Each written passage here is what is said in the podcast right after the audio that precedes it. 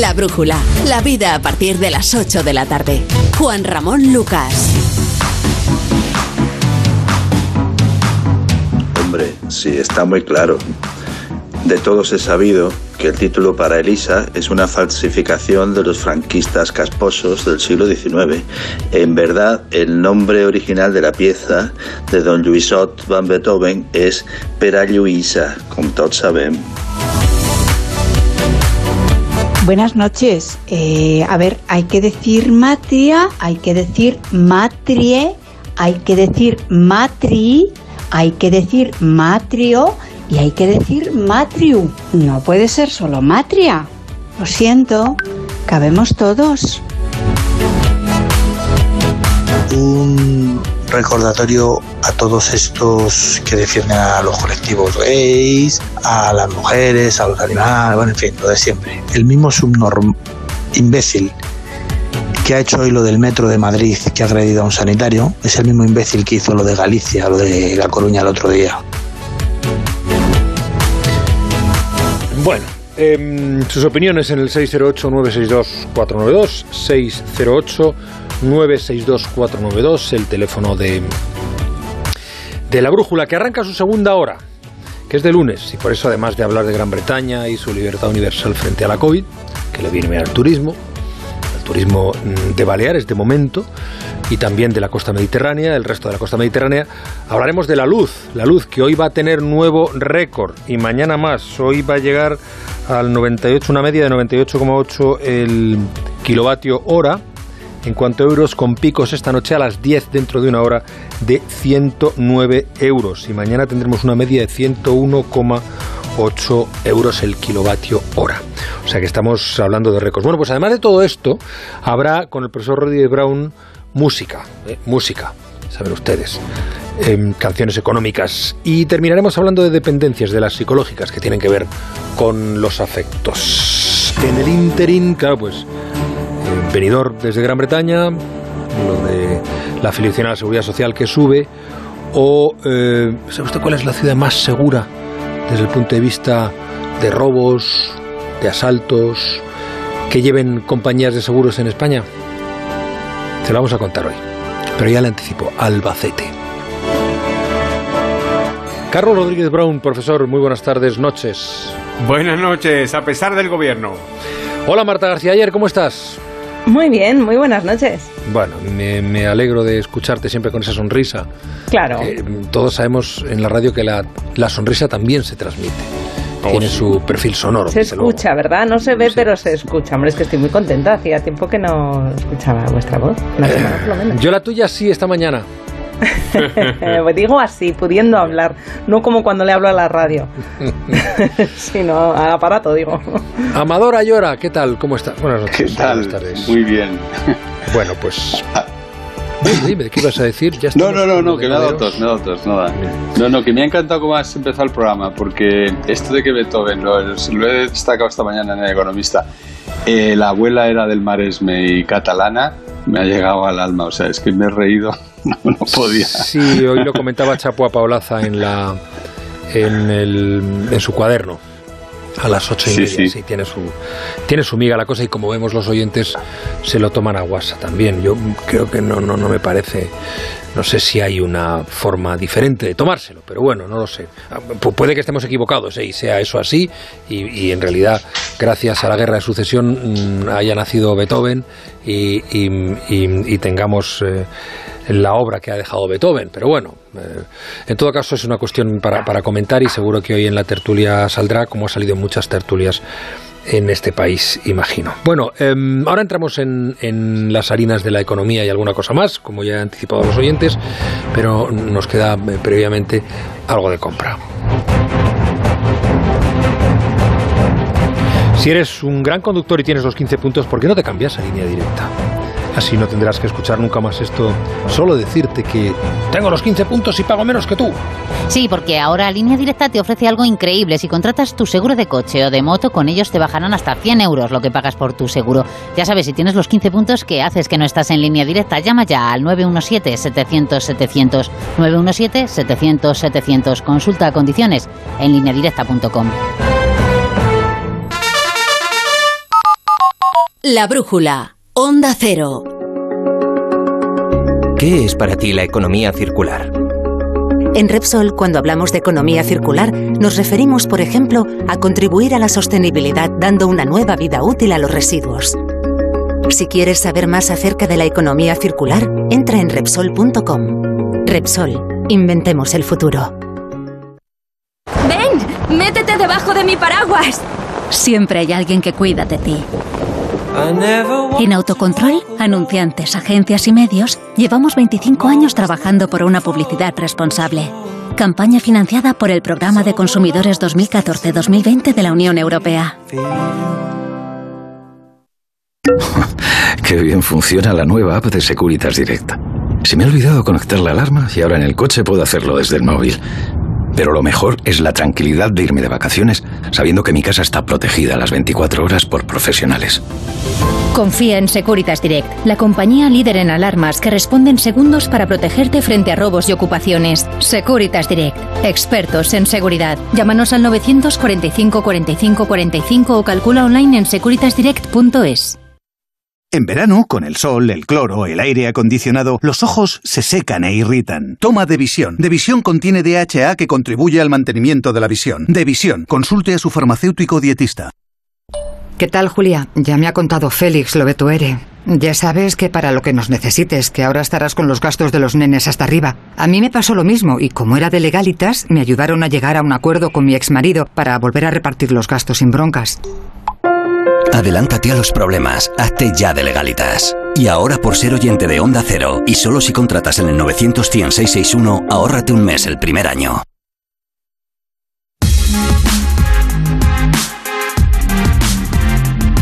La brújula. Juan Ramón Lucas. Bueno, pues vamos a la mirada cítrica de Ignacio Rodríguez Burgos. Adelante, Ignacio. Saludos bituminosos. El petróleo es la única roca líquida en este planeta y es la que más guerra da, genera y provoca. Más de un desierto de este mundo ha sido invadido no por sus dunas, sino por lo que había debajo de ellas. Y eso que el primer pozo petrolífero moderno, el pozo Drake, se perforó en Pensilvania antes de la guerra civil estadounidense. Mucha ambición se ha bombeado desde entonces. Señoras y señores, me dedico a la extracción de petróleo. El oro negro siempre ha estado teñido de sangre. Hoy el precio del petróleo ha sufrido toda una sacudida.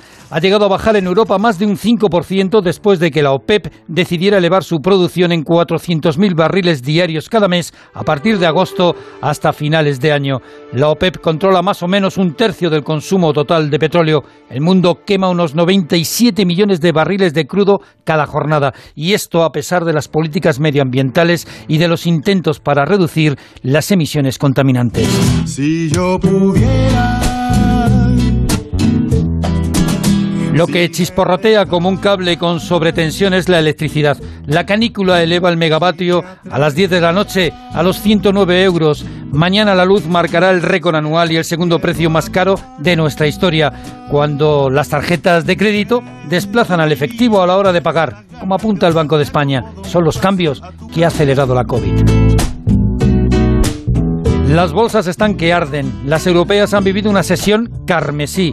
Frankfurt baja más del 2,6%. En parecidos términos ha evolucionado París. La española desciende casi un 2,5%. Es la quinta jornada con retrocesos. Bajan las empresas relacionadas con el transporte aéreo y también con el petróleo. Los inversores temen a la inflación, al frenazo en el crecimiento y a las variantes más agresivas de la pandemia. La propagación de la variante Delta, la más agresiva de todas, y también de la variante Beta, no han frenado la apertura de las fronteras en el Reino Unido. Allí lo llaman ahora el Día de la Libertad. Aquí se podría llamar el Día de la Reanimación del Turismo Inglés, ya sea en las islas, en el Levante o en la Costa del Sol. Las reservas de turistas británicos se triplican a la búsqueda del sol. La clave es el negocio seguro, el viaje seguro. Y hablando de seguridad, de esto quien más sabe es la patronal de las aseguradoras y en su último informe aseguran que Albacete es la ciudad más segura de España. Yo se lo aseguro. Me siento seguro.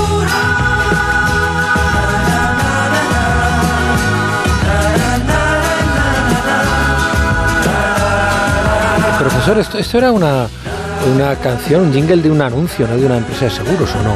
Yo creo, yo creo que sí, yo creo que sí. Ah, de hace, hace tiempo. ¿Tú, tú crees que podemos meterla en las canciones económicas? No creo, pero yo creo que Marta, Marta García ayer no había nacido todavía. Seguro. A mí, fija- fíjate que a mí me parece un anuncio de compresas. ¿Me recuerda más a eso? Pues, Porque yo eh, creo que también no me había. siento segura, es, me es posible que Sí, sí, sí, el profesor y yo nos hayamos equivocado. Me siento. Pero, no, pero bueno, no, podría sé. ser de seguro. Dudo, ¿eh? Ya, ya vendrá algún oyente a aclarárnoslo. Es que no Seguro. sois target de este tipo de anuncios si no os fijáis. Debe ser eso. Oye, eh, ahora, ahora vamos a otras, a otras cosas, pero con respecto. Había un, un par de, de cuestiones que ha tocado Ignacio que quería plantearos eh, así em, rápidamente. Eh, el petróleo dejará de ser el oro negro. Yo no sé si es el oro negro a estas alturas. Qui- quizá deberíamos pensar en el oro verde de las energías renovables, ¿no? Ahí Marta va a estar en el sí, claro.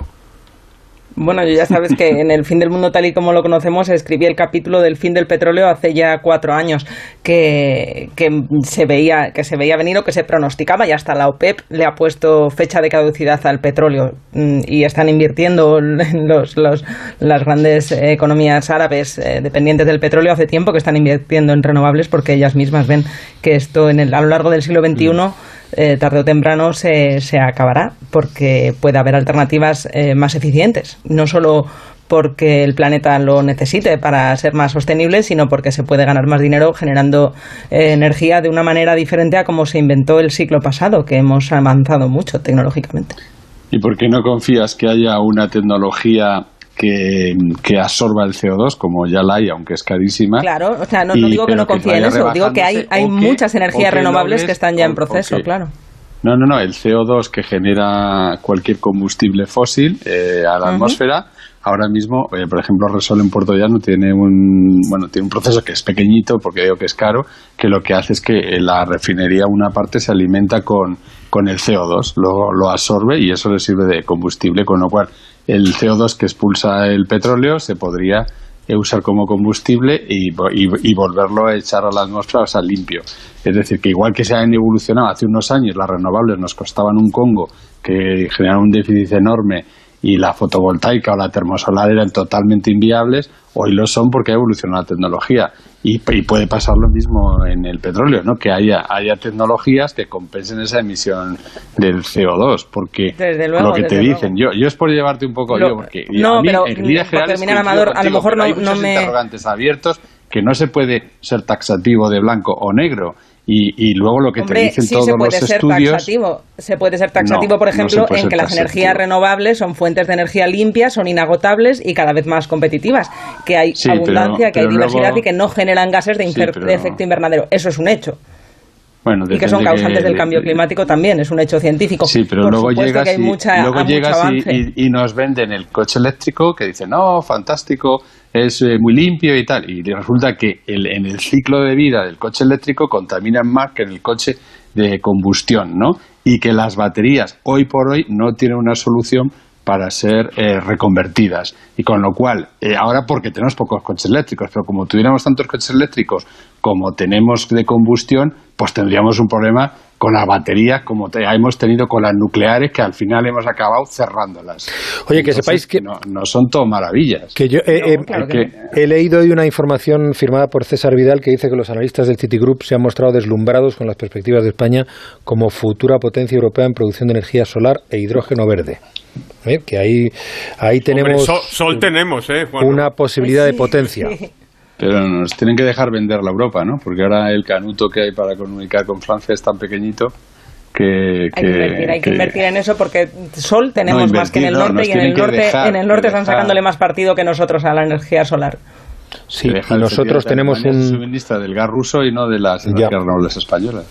tenemos un potencial, según es un artículo muy interesante que eh, ha publicado Funds News y que eso habla que de eh, cómo la, la- esta compañía, los analistas de Citigroup, eh, hacen un análisis muy positivo de las posibilidades tecnológicas españolas en ese sentido. Y ya es hora, ¿eh? porque como dice el profesor, sol tenemos de sobra. Otra cosa es que tengamos eh, un armazón legal que nos permita mm, convertirnos en una potencia exportadora y digo bien, exportadora de este tipo de energía, no solamente para uso particular, pero en fin. Lo malo de las renovables es que están cuando están. Entonces, es decir, eh, por la noche, pues igual no hay viento o no hay sol y entonces tienes que tener baterías de almacenamiento de esas, de esas energías y esas baterías, por muy renovable y muy limpia que sea la energía, pues igual ya no son tan limpias, porque lo que he dicho, se desgastan y entonces hay que reciclarlas. Es decir, que todo no es tan, tan bonito como se vende. Y luego nosotros en España tenemos, somos el octavo productor, eh, que el otro día lo comentábamos, de automóviles y tenemos una industria basada en eso. Entonces, echarla por la borda para decir todo renovable, pues hay que hacerlo con cuidado y, contra, y, con, y, para no destruir el empleo. Porque ¿qué empleo crea la energía renovable? No, no crea tanto empleo como la industria tradicional hasta ahora. No sé si en el futuro lo creará, pero mm, hay que tener cuidado en esa transición. Mm. Bueno, em, yo, yo creo que una de las posibilidades de futuro es los empleos que puede. Lo que pasa es que no te voy a rebatir eso con cifras porque no las tengo delante, pero me parece que eh, eh, los expertos hablan de que este tipo de energía sí, eh, sí puede abrir un montón de, de nuevas posibilidades de empleo presentes o futuras sobre todo porque no va a ser solo España es un gran negocio, por ejemplo, en, componentes de automóvil porque los exporta al resto del mundo, fundamentalmente al resto de Europa. Si en Europa ya se está poniendo fecha de caducidad a los coches que van con combustibles fósiles, tenemos ya que prepararnos porque a partir del 2030 los trabajos que hay que empezar a invertir ya y a prepararlos ya. Por supuesto que no es todo fácil ni todo bonito, pero que el camino va por ahí, como preguntaba antes, eh, pues, pues, pues es, pero que el coche eléctrico va a emplear un tercio del, del que... Sí, pero si no nos preparamos nos quedamos sin ese tercio. Si nos quedamos sin ese tercio, porque va a ser, el mercado va a ser ese. Pero a ti te parece normal, por ejemplo, que en el plan este móvil, eh, eh, ¿cómo se llama? Movi, ¿no? O Moves, Moves con V. Este es el último. Eh, todo el dinero haya ido a promocionar el coche eléctrico cuando en España producimos una camioneta en Vitoria y otra ahí en, pues mira me parece que sí todo tendría mucho que dando como, como me para comprar coches fuera Fíjate, pues eso habrá que preguntárselo a Volkswagen, que es la que ha anunciado que va a traer a España una fábrica de baterías. Eh, gracias al plan de ayudas, habría pues que mucho que hablar de cómo se ha dado a dedo esas ayudas. Ahí sí pues que habría mucho que criticar el PERTE. Yo lo criticaría por el, hecho de cómo se dan a dedo, pero que Volkswagen apueste por España por las baterías eléctricas creo que es una buena noticia. Si nos cerramos a ese nuevo mercado, vamos a tener un problema. Pues vamos a dar el incentivo, porque es que además ahora mm, encima no hay cargadores ni hay nada, o sea. Pero habrá que invertir en ellos, no mirar para otro lado. Sí, la, cuestión yo creo que, vamos a dejar, que, hable el profesor, que hasta ahora no lo he oído casi. Sí, yo creo que hay que, hay que sumar todas estas cosas, ¿no? Porque cuando se habla de, la cuestión de la energía, después vamos a hablar de la cuestión de la, del precio de la luz, ¿no? Hay que, hay que pensar un poco en los costes, ¿no? Hay que pensar un poco en los costes y a mí me da miedo cuando en estos, eh, en estos negocios intervienen masivamente los gobernantes. ¿no? Y es lo que sucede, el sector de la, de la energía pues es pues, de los sectores más intervenidos que hay en la economía, que vivimos en una economía muy intervenida, lo sé, pero en algunos sectores más que otros. Y en la energía muy, muy, muy intervenida. Y a veces la cuestión de los costes se nos escapan o bien nos los ocultan. Pero bueno, como ya vamos a hablar después de la luz, ahí, ahí podemos comentar un poco sobre eso. Sí, y además le, le, estoy, totalmente pongo el tema sobre la mesa ahora mismo. Venga, Amado, rápido y, hablamos no, de la No, muy, muy rápido. Lo que quiero decir que, por ejemplo, el petróleo, cuando echamos el, combustible, tiene 75% de impuestos. Es decir, cuando ahora un coche eléctrico tiene cero, incluso te lo incentivan. No vayamos a ser tan ingenuos que si mañana el parque de, de coches fuera de eléctricos fuera como el de petróleo, ese 75% de impuestos lo tenemos que pagar en alguna parte. Será en la luz. Bueno, la luz, mm, la luz, que hoy vuelve a batir récord y mañana de nuevo, ¿no? El titular además se repite día tras día. Sube el precio del kilovatio hora. En concreto, el de hoy podría ser la luz, registra su precio más alto en dos décadas. Hoy vamos a tener un pico, pero hay que ver el dato, bueno, ahora nos lo dará Laura Eras exactamente, pero hoy un pico de 109 euros el kilovatio hora. Hombre, hoy, hoy podríamos haber dado un respiro, ¿no? Porque baja el precio del petróleo, pero me temo que ciertos precios son de gatillo rápido para subir y luego se encasquillan para bajar el famoso efecto pluma que hemos comentado aquí en más de una ocasión. El problema, los altos impuestos que pesan sobre ellos, sobre todo el tema de la luz. Lo apuntaba Amador, nos lo cuenta Laura Eras y ahora lo comentamos. los ministros de la OPEP deciden aumentar la producción de petróleo en los 400.000 barriles diarios desde este agosto. El objetivo es recuperar de forma gradual las cifras previas a la pandemia e incrementar el negocio aprovechando la repercusión y reasignar las cuotas entre socios. Esta noticia podría suponer un respiro para el bolsillo de los automovilistas, pero los expertos avisan de que el cambio no será relevante debido a los numerosos impuestos sobre los hidrocarburos. Según indica Onda Cero, Juan Carlos Higueras, analista económico y profesor del EAE Business School. Cuando sube el barril de petróleo, pues el precio sí que se traslada inmediatamente al consumidor final, pero cuando baja es mucho más lento si, si es que realmente se traslada. Lo notaremos algo, pero vamos, no en la misma proporción y no de forma tan inmediata. Esta decisión ha hecho que el valor del crudo disminuya y el petróleo caiga un 5%, bajando hasta los 69 dólares y medio. Por su parte, la luz alcanza hoy un nuevo máximo, 99 euros el megavatio hora, y a las 10 de la noche tendremos el pico más alto, 109 euros. En el Ecuador del mes de julio, los expertos ya aseguran que la factura de este mes será la más cara de la historia. Desde la OCU señalan que ahora mismo duplicamos el precio habitual. Enrique García. Estamos en cifras de récord, con unos precios muy por encima de lo normal. El ejemplo es hoy con un precio de 98 eh, euros, cuando lo normal en esta época pues sería tener un precio entre 40 y 45. De cara a mañana el precio medio se incrementará de nuevo hasta acercarse a los 102 euros el megavatio hora, segundo dato más caro de la historia de España desde el año 2002. Bueno, a ver, eh, no sé yo si parece que la subida del derecho de emisión de CO2 es uno de los causantes de la nueva subida. Eh, me pregunto y os pregunto, ¿tenemos que pagar los consumidores que España no haga una transición energética más rápida? ¿Y quién cree que tú que lo va a pagar? Usted, señora, sí, es que... Perdona, Amador, te interrumpí. No, no, bueno, yo eh, quería hacer una respuesta, o sea, una eh, contestación y una pregunta a Marta, porque me va a encantar que me explique cómo produciendo, siendo tan verde este país, que llegamos a producir más del 50% de la energía es renovable, eh, que es gratis, pues no hace más que subir el precio de la luz. A ver cómo nos lo explica. Entonces, eh, eh, eso, es, una, es una pregunta trampa, lo sabéis, lo hemos contado en esta tertulia muchísimas veces, porque la factura que tenemos en España es un sin Dios de, de, marco regulatorio que ningún gobierno se atreve a meterle mano. Y cuando esos miembros del gobierno salen del gobierno, curiosamente los fichan luego las eléctricas y las compañías energéticas. Y, o sea que conocimiento, conocimiento de cómo funciona lo tienen en las empresas, pero no, al revés, no se, está, no se está regulando por el por el, el, ni, por hacer una transición energética más rápida ni tampoco para, para bajar el precio porque no se está no se están atreviendo los gobiernos a hacer la reforma de calado que haría falta para incentivar bueno pues una competición más justa en el, mercado de subastas. Desde luego no hay aquí y el profesor Rodríguez Brown lo explica muchas veces desde luego aquí no hay libre mercado no hay libre competencia no, no, no, no. A ver, yo, eh, sinceramente, se podemos hacer lo que decir que si los fichajes, que si no sé qué, que si.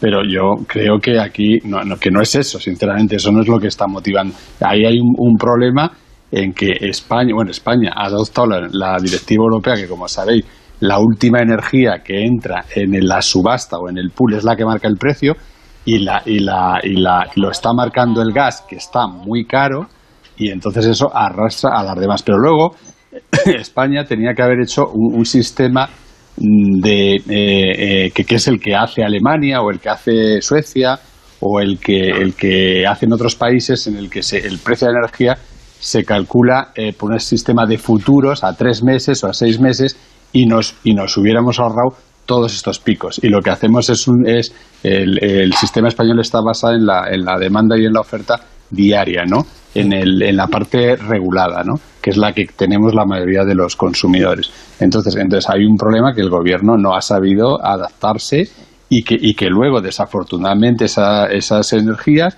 que he dicho antes que son verdes, como no están todo el día y tenemos que soportar los costes de otras energías mucho más caras que tienen que entrar cuando no sopla el viento o cuando no eh, eh, hay termosolar, o sea, no hay luz, no hay sol, y entonces tienes que tener esas energías para suplirlo y eso te cuesta un culpar a las renovables entonces, ¿no? decir el precio de la energía en España no, no, tiene no estoy un peso culpando a la del 24% el resto son peajes.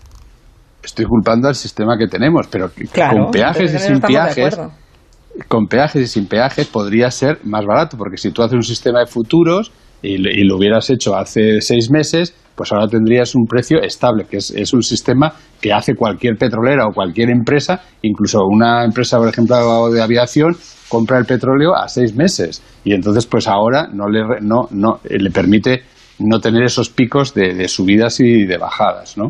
Entonces yo creo que, lo que hace falta es una reforma del sistema energético. Lo que ocurre es que no se atreven a hacerlo porque no lo han hecho y ahora ya es un poco tarde. Eh, profesor, con eso Yo creo que yo creo que sí que vamos a ver eh, eh, esto de atreverse o no. yo creo que se atreven. Lo que no se atreven es aclarar quién lo va a pagar y cómo.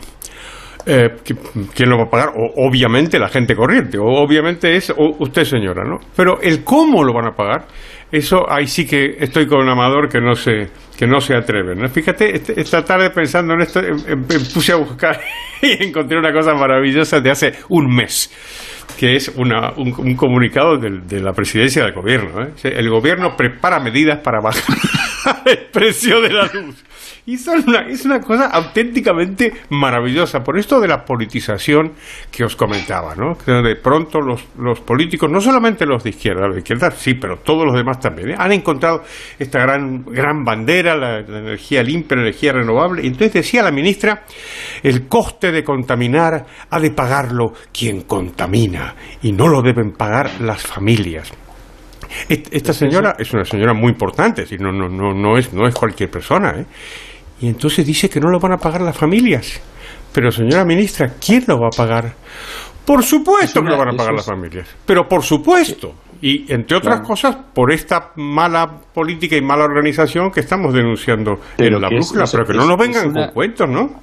Efectivamente, pero es una demagogia porque, ya digo, por el sistema actual de subastas, la energía que marca el precio es la más cara y en estos momentos la más cara es el gas porque eh, no hay reservas de gas el gas está, está subiendo y, e incluso se teme que en otoño pueda haber carestía y en la medida que el gas esté caro, te da igual que esté, eh, es que las energías renovables entran tiradas, pero da igual, el que gana es el dueño de la energía renovable. Por eso las empresas de energías renovables están en bolsas disparadas y están en valoraciones enormes, eh, eh, pero el consumidor pagamos esas energías renovables como si fuesen gas. Entonces, entonces, ¿para qué nos sirven? Para que se forren esas señores, bueno, se forren cariñosamente, porque yo apoyo eh, la economía especulativa. Uno monta un negocio para forrarse. O yo, eh, ojalá tuviera algo que me que para forrarme, pero legítimamente, naturalmente. Y, ¿eh? quiero aclararlo también, pero que también para un futuro con menos contaminación. Está, está, en estas empresas y, todo el rollo del, de los renovables que queda muy bonito no sirve para nada. ¿Cuánto me cuesta? Eres el tertuliano que más me cuesta cortar, ¿eh? Coges el, el canasto de las... con la bici, tira, tira, tira, tira, tira. Tira, pero está bien, está bien, eso es, eso es hábito y eso es irnos conociendo irnos conociendo. Bueno, oye, eh, que os quiero, es que quiero también contaros alguna cosa más antes de irnos a Centur, que tenemos hoy cita con Acentur, que es importante, y después el profesor Rodríguez Brown. Pero quiero eh, contaros lo de Gran Bretaña. Ya sabéis que el Reino Unido está viviendo eh, desde hoy es el primer día, desde las cero horas de anoche, el Día de la Libertad y, muchos lo celebran viniendo a España. 32 vuelos cargados de británicos han aterrizado hoy en el aeropuerto de Alicante. Estaba previsto al menos que aterricen este día. Con casi 50.000 nuevos contagios ayer y a pesar de las recomendaciones médicas, Reino Unido se abre y el resto de Europa se blinda. No sé si salvo España. Silvia Ayuso, Onda Cero, Marina Baixa. El presidente de la patronal hotelera de la Costa Blanca habla de escalada tranquila hasta llegar a la normalidad en pocas semanas, aunque siempre condicionándolo a la evolución de la pandemia. Y es que hoy ha llegado al aeropuerto de Alicante 32 vuelos con más de 6.000 británicos que principalmente van a su segunda residencia. No se ha notado el aluvión por el momento en cuanto a reservas hoteleras. Tony Mayor es presidente de Osbeck. La aluvión ya te digo que es de segunda residencia, más que, más que de hotel, ¿eh? de momento. Pero bueno, eso es, bueno. Lo, más importante es que haya movilidad aérea. Y, es, y eso se está produciendo ya, 31 vuelos de, que vienen del Reino Unido hoy, un lunes, pues está muy bien. Quiere decirse que a lo mejor martes hay, se pueden 50, 60 vuelos y el sábado. Vamos a ver esta semana, estas dos semanas que vienen, cómo va evolucionando y, si no hay ningún contratiempo, ninguna marcha atrás. En destinos como Benidorm, las ocupaciones hoteleras rondan el 65% entre semana, con picos del 90% durante el fin de semana, con una planta hotelera abierta ya al 80%, pero ocupada mayoritariamente por turismo nacional. Pero deberíamos alegrarnos o asustarnos por la llegada de británicos a nuestro país, Amador. Bueno, yo estoy encantado. O sea, a mí me parece lo que ocurre es que en el Reino Unido efectivamente pues eh, esto Boris Johnson quitó la, la, el PCR no cuando cuando volvieras no entonces a mí me parece que eso es lo que ha permitido. Ahora me resulta curioso que justamente eh, son nuestros socios europeos los que más trabas ponen que esto lo comentamos creo aquí en las tertulias eh, que, que, deberían ser los que los que más deberían favorecer el, el tránsito interno pero ojalá ojalá vinieran más, más aviones británicos o de donde fuera, ¿no? Ahora, el, año, yo creo, eh, luego seguramente hablaremos, pero el año mm, se va a complicar, ¿eh? Se va a complicar, pese a lo que ha dicho Escriba hoy, que, que la seguridad social está en récord y maravilloso, yo no comparto ese optimismo. Ya, mm, ahora hablamos, si quieren, unos minutitos de eso, sí, eh, eh, pero sí, me gustaría conocer vuestra opinión sobre esto. A ver, eh, y os lo planteo de la misma forma, tanto Carlos como Marta. ¿Deberíamos alegrarnos o asustarnos por la idea de británicos? Hombre, yo creo que deberíamos alegrarnos mucho de que al menos Reino Unido pida que los que viajen sean los vacunados, porque es verdad que mientras el resto de Europa eh, ha sido más cauta con, la, con, la, em, eh, em, con el turismo británico, tanto Portugal como España, que son los que primero empezó a afectar la, variante Delta, a los británicos les abrían las puertas de par en par sin pedir siquiera PCR.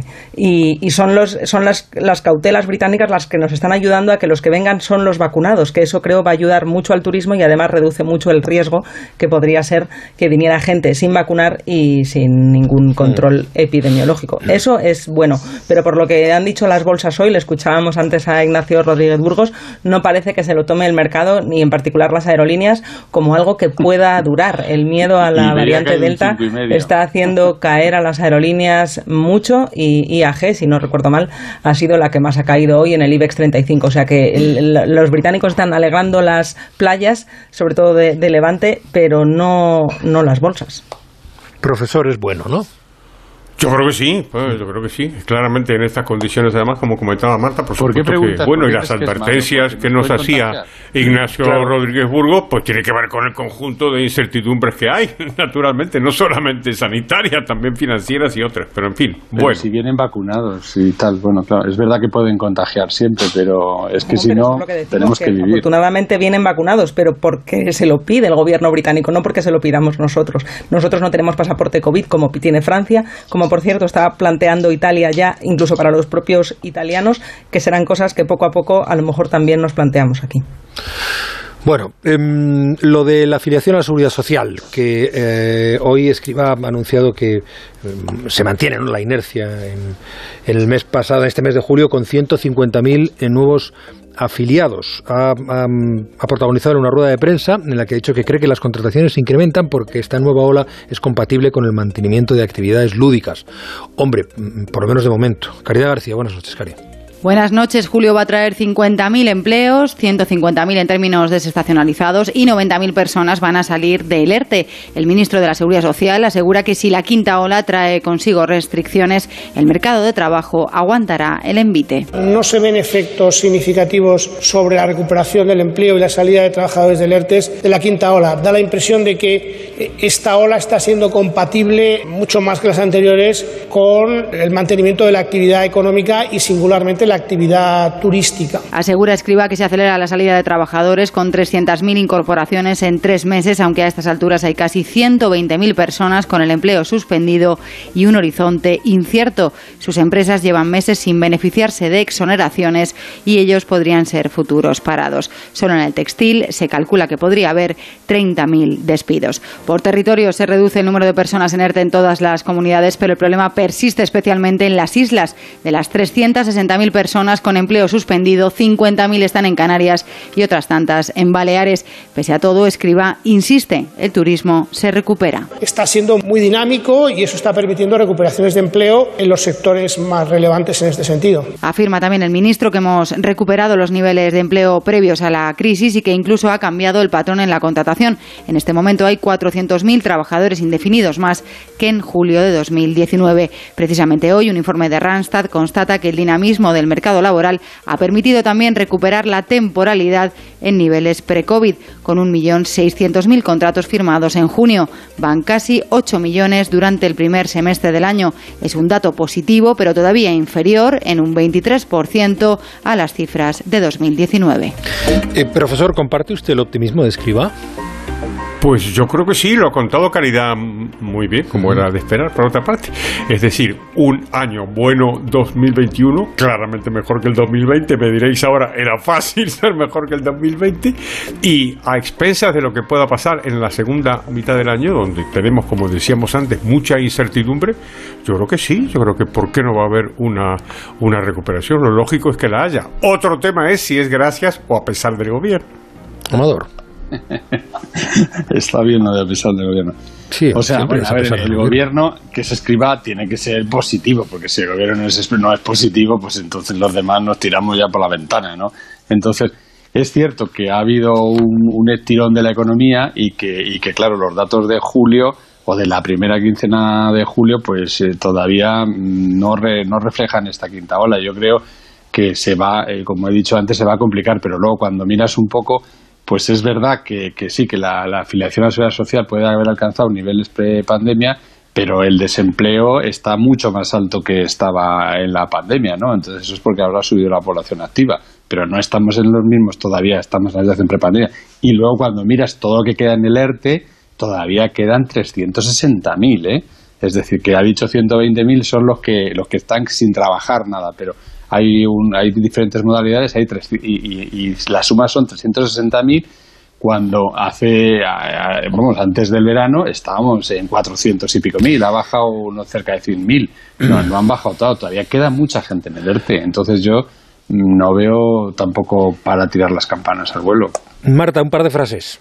Sí, el- eh, está claro que la recuperación se aventuraba en mayo-junio, tanto por el gobierno como por los organismos independientes e internacionales, mucho más rápida de lo que va a ser por la variante Delta. Pero, como explicaba el ministro Escribá, eh, no todo es turismo, no- son el transporte aéreo y las agencias de viajes los que peor lo están pasando, los que más se acogen todavía a los ERTES. Pero el turismo nacional, el turismo español, está incentivando mucho el empleo. En sí que se está, funcionando. Y luego que la economía española es mucho más que turismo y de cara a septiembre, ya con la población vacunada, las empresas vuelven a hacer planes, vuelven a contratar y eso es una buena noticia.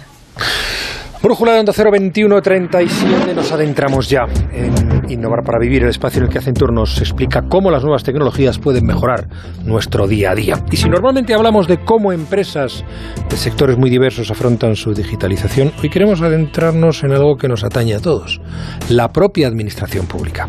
También en este ámbito se está desarrollando un importante proceso de modernización que en última instancia eh, debe beneficiarnos a todos los ciudadanos en nuestro día a día. Para saber más sobre cómo el sector público afronta los retos de la digitalización, hoy tenemos con nosotros a mm, Raúl Jiménez, director gerente de la Agencia Digital de Andalucía, y a Manuel Torres, managing director de Servicio Público de Accenture. Buenas noches, Raúl. Buenas noches, ¿qué tal? Manuel, buenas noches. Hola, buenas noches, ¿cómo estáis? Bueno, muchos de nosotros no tenemos la impresión de que eh, la administración pública, la impresión, en muchos casos la experiencia, de que sea un sector especialmente digitalizado.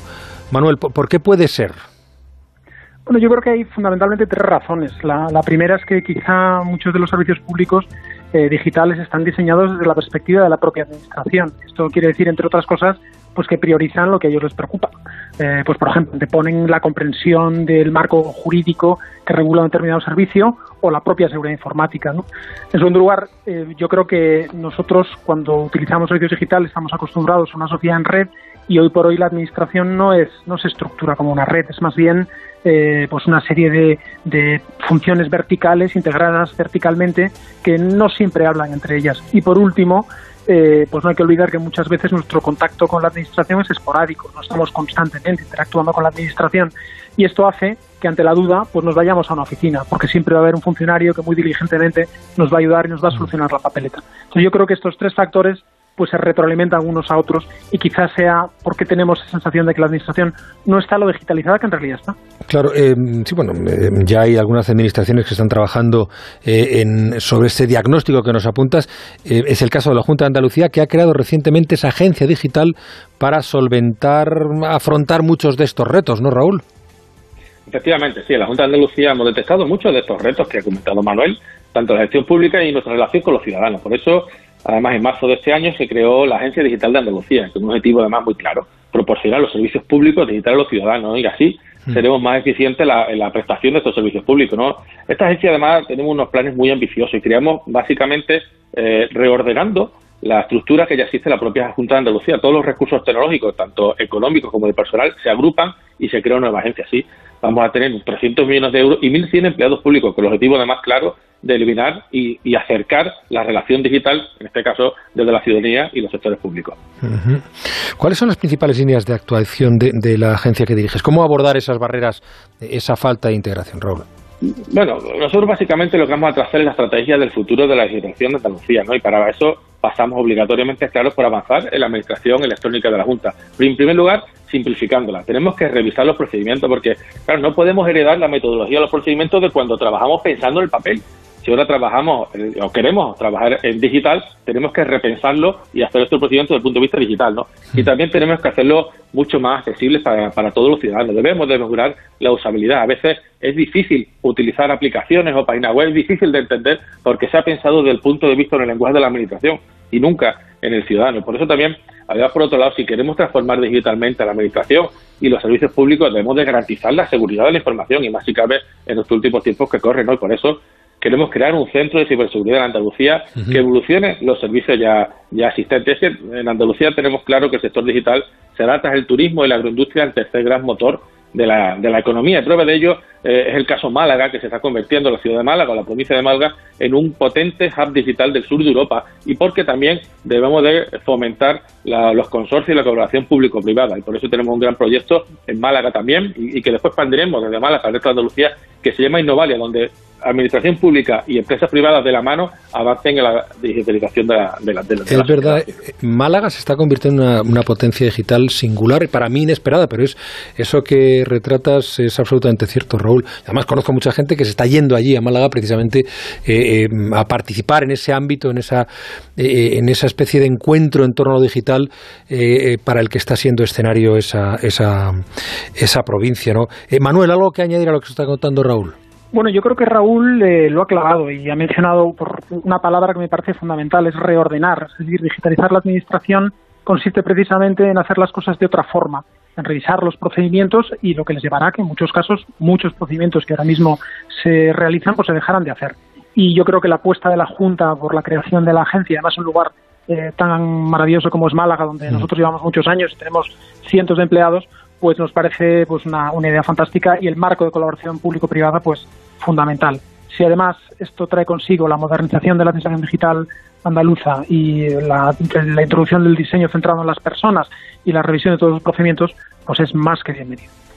Habéis insistido ambos en la importancia de colocar al ciudadano en el centro de la estrategia, en situarlo como la medida en torno a la que deben construirse estas soluciones tecnológicas.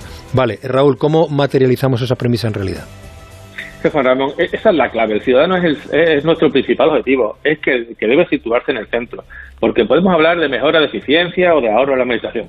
Pero si al final el ciudadano, que es el usuario de a pie, no se ve beneficiado de este avance, pues vamos a seguir teniendo un problema. ¿no? Hasta ahora eh, era el ciudadano el que se iba a la administración, el que se dirigía y sabía además, debería, tenía que conocer cuál era la ventanilla adecuada. ¿no? En nuestro modelo es al revés. Es la administración es el que debe dirigirse al, ciudadano. Para eso, para eso el uso de estas herramientas digitales. Ahora mismo en Andalucía nos enfrentamos también a un enorme problema de brecha digital. Tenemos zonas rurales, además, donde todavía no hay conexión a Internet, no hay banda ancha y hay un gran desconocimiento también del uso de la administración electrónica. Pero por otro lado, ¿de qué vale disponer un gran ancho de banda si después no hay servicios digitales mm. que utilicen esa infraestructura? Por tanto, estos son los aspectos que vamos a trabajar desde la Agencia Digital de Andalucía con la aspiración de conseguir que todo el mundo además pueda asomarse a esta nueva era que estamos viendo, a esta era digital, sin que nadie además se quede atrás.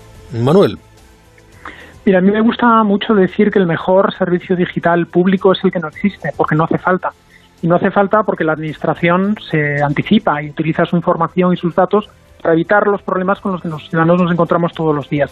Cuando eso es así, muchos de los servicios que hoy se activan cuando las cosas no salen como debieran, eh, desaparecerán. Yo creo que para eso la Administración tiene que observar a la ciudadanía, observar a las empresas eh, y cambiar de esa posición ahora mismo reactiva a una proactiva. Yo estoy seguro que la Junta está en esa dirección y que la creación de la nueva agencia eh, lo va a reforzar.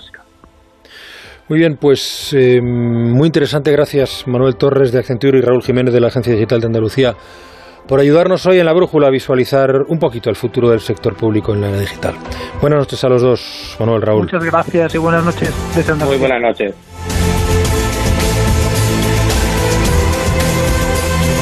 Sigue el rumbo de la brújula de Onda Cero con Juan Ramón Lucas.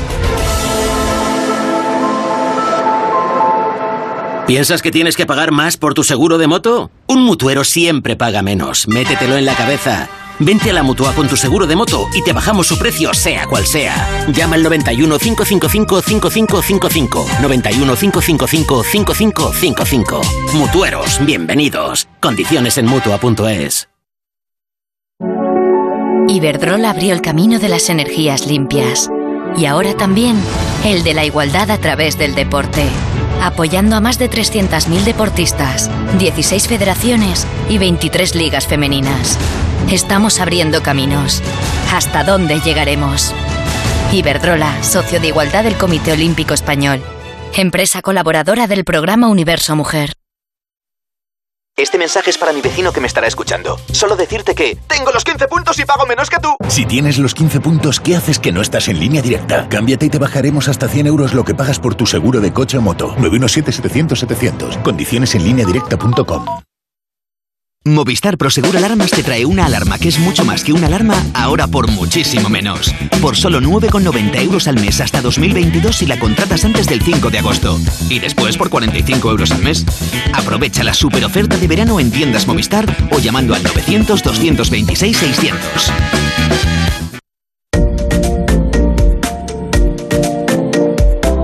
Buenas noches. A ver si he entendido bien lo de la transición energética. Eh, me están diciendo que somos los trabajadores los que estamos pagando la transición y el desarrollo de las nuevas tecnologías para conseguir una energía igual o más cara que la que tenemos actualmente y de la que no nos vamos a poder beneficiar. Entonces, ¿para qué queremos hacer transición ecológica? Canciones económicas. Canciones económicas. Pues hoy, como es eh, bastante lógico, pues eh, ¿de, qué, ¿de qué vamos a hablar? Vamos a hablar de, pues de Cuba, pínchame eso. Del amor estamos hablando, por amor estamos haciendo, por amor se está hasta matando, para por amor seguir trabajando. Bueno, pues esto es Cuba va. Cuba va es una canción de famosísimos cantautores cubanos, Pablo Milanés, Noel Nicola y Silvio Rodríguez. La compusieron para un documental de- del director Félix Green del año 1971. El documental es interesantísimo, la canción también es una, es una descarada propaganda de la, de la dictadura cubana y de cómo el socialismo puede dar grandes progreso económico y bienestar. En el documental, por supuesto, el protagonista es Fidel Castro, claro, que habla al principio y al final al final habla de economía y naturalmente dice, como siguen diciendo ahora, que si hay algún problema en Cuba, en la economía cubana, es por culpa de Estados Unidos, claro. Y el famoso bloqueo, que es por, por supuesto una gran mentira y una gran excusa de la, de la dictadura. Desde luego, es, es la letra es, tiene, tiene líneas notables. ¿no? Para por amor seguir trabajando, pero precisamente lo que lo que impide el comunismo es que la gente pueda, pueda trabajar libremente. ¿no? Bueno, a- algunas líneas que ya parecen, parecen de, de un descaro impresionante, ¿no? Que cualquier hombre pueda gritar sus propias esperanzas. ¡Que no, hombre! ¡Que no te dejan gritar! En el comunismo no te dejan gritar ni te dejan protestar. Una gran, una gran, eh, eh, una gran canción y un, documental eh, eh, eh, ejemplo de los muchos que tiene el, comunismo. Y quería eh, terminar con una reflexión más genérica, eh, y es ¿Qué, capacidad tienen los sistemas totalitarios de atraer al mundo de la cultura?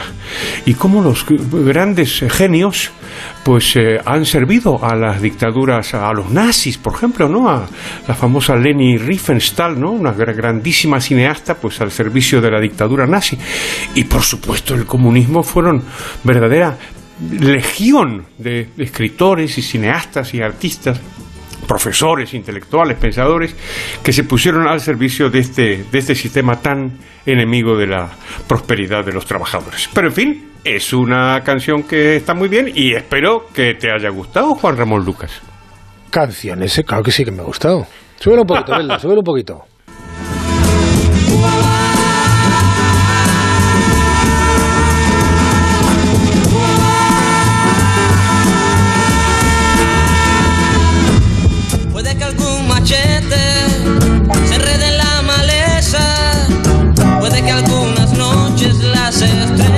Que aquí escuchamos de todo, ¿verdad, profesor? A que sí, cosas bonitas y también cosas bonitas y siniestras, como esta canción. Pero a pesar de los pesares. Pues si te ha gustado, entonces podemos decir aquello de... Y hemos terminado por hoy. Pues sí, aquí cerramos la tertulia también, lamentablemente. Todo se acaba, Juan Ramón Lucas. Todo se acaba. Pero volverá. Lo bueno más. Caserita, no te cuestes a dormir sin comer un Gracias, Carlos Rodríguez Brown. Adiós, liberales. Adiós. Gracias, Marta García Ayer. Adiós, adiós. Gracias, Amadora Llora. Adiós, feliz verano. Cuidaos mucho. Lo mismo os digo y las canciones económicas volverán después del verano porque este programa no puede eh, subsistir sin las canciones económicas. Eso me ha gustado mucho. Por supuesto. Nos vamos. Me voy, pero volveré. La brújula. Onda Cero.